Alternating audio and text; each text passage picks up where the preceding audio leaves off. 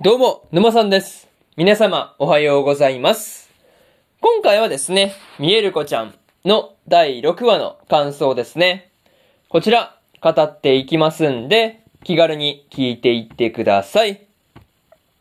というわけで、早速ですね、感想の方、入っていこうと思うわけですが、まずは、一つ目ですね。花の生命力というところで、花の生命力に釣られたのかですね。まあ、かなりやばそうな幽霊が、まあ、花の後ろをですね、ついて回ったりしていたわけなんですが、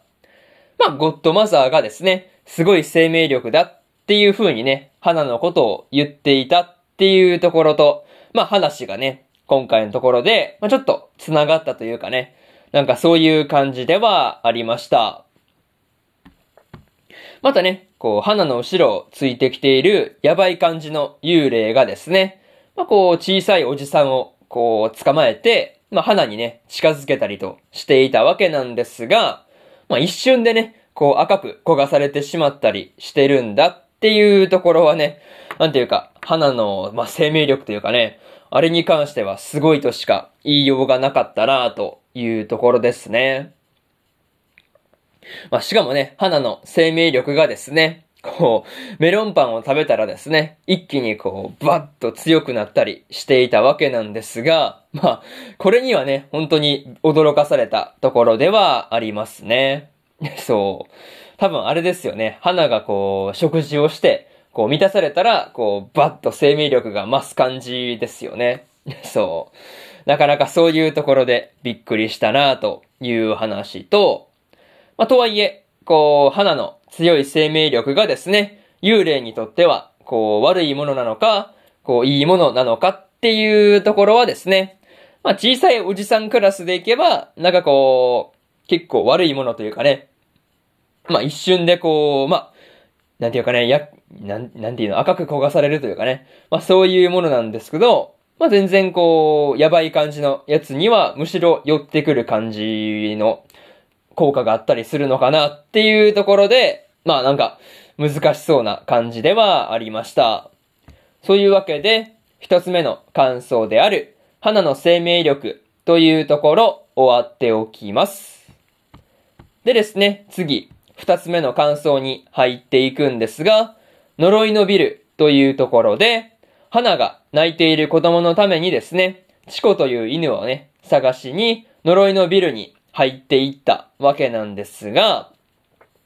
ミコとは違ってね、見えない子だからこそ、まあこう、できることなんだろうなっていう風に感じたところではありますね。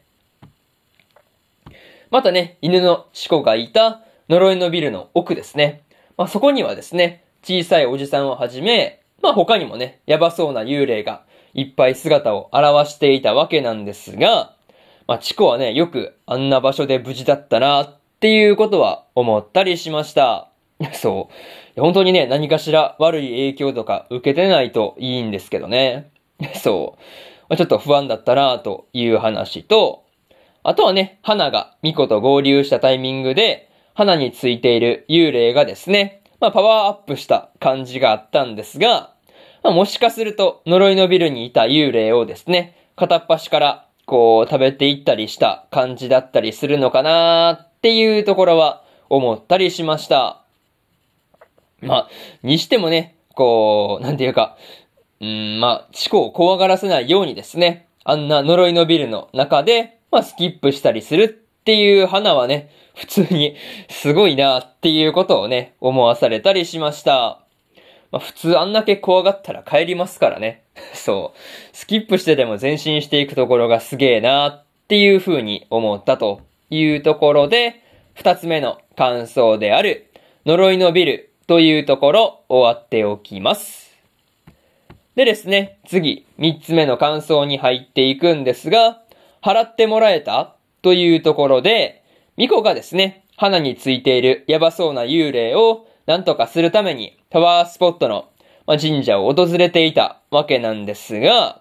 まあ、結果的にですね、やばそうな幽霊のことはなんとかなって本当に良かったですというところですよね。そう。いや、本当になんとかなったのはほっとしたんですが、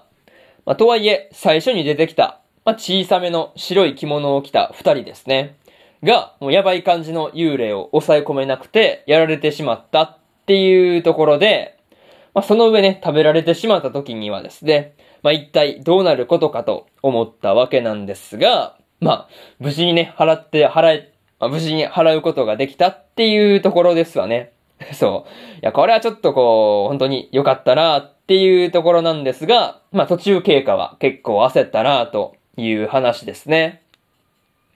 またね、花と一緒に記念撮影した写真にはですね、SNS 映えする夕日と鳥居の景色がね、花には見えていたわけなんですが、まあ、こう、まあ、見こ、見こ目線でいくと、花についていた幽霊がですね、消される瞬間が、まあ、映ってるっていうところはね、まあ、なんとも言えない気分になったところではありましたね。そう。なかなかびっくりしたところではあったんですが、まあ、ただね、こう、ラストで、ミコが巨大な存在ですね。そう。に、こう、何をされたのかっていうところで、まあそこがちょっと気になって仕方がないところではありますね。まあそういうところで、三つ目の感想である、払ってもらえたっていうところ終わっておきます。で、最後にというパートに入っていくんですが、今回はですね、花についていたやばそうな幽霊がですね、まあ、こう成長していった末に無事に払われたりしていたわけなんですが、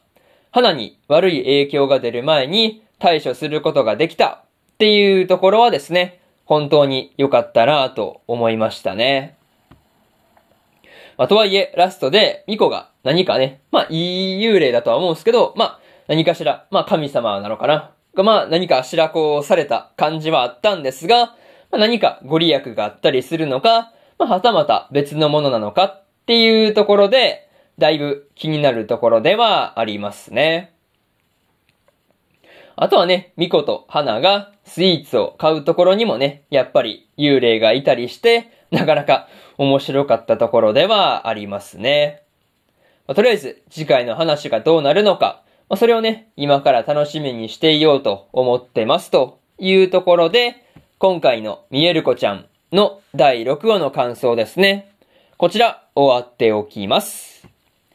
で、今までにもですね、第1話から第5話の感想はですね、それぞれ過去の放送で語ってますんで、よかったら過去の放送も合わせて聞いてみてくださいという話と、今日は他にも2本更新しておりまして、作眼の5話の感想と、タクトオーパスデスティニーの6話の感想ですね。この2本更新してますんで、よかったらこっちの2本も合わせて聞いてみてくださいという話と、明日はですね、世界最高の暗殺者、異世界貴族に転生するの5話の感想と、プラオレの第6話の感想、そしてですね、焼くならマグカップもの2期の6話の感想ですね。この3本更新しますんで、よかったら明日もですね、ラジオの方、聞きに来てもらえると、ものすごく嬉しいですというところで、本日、2本目のラジオの方、終わっておきます。以上、沼さんでした。それでは、次回の放送でお会いしましょう。それじゃあまたね。バイバイ。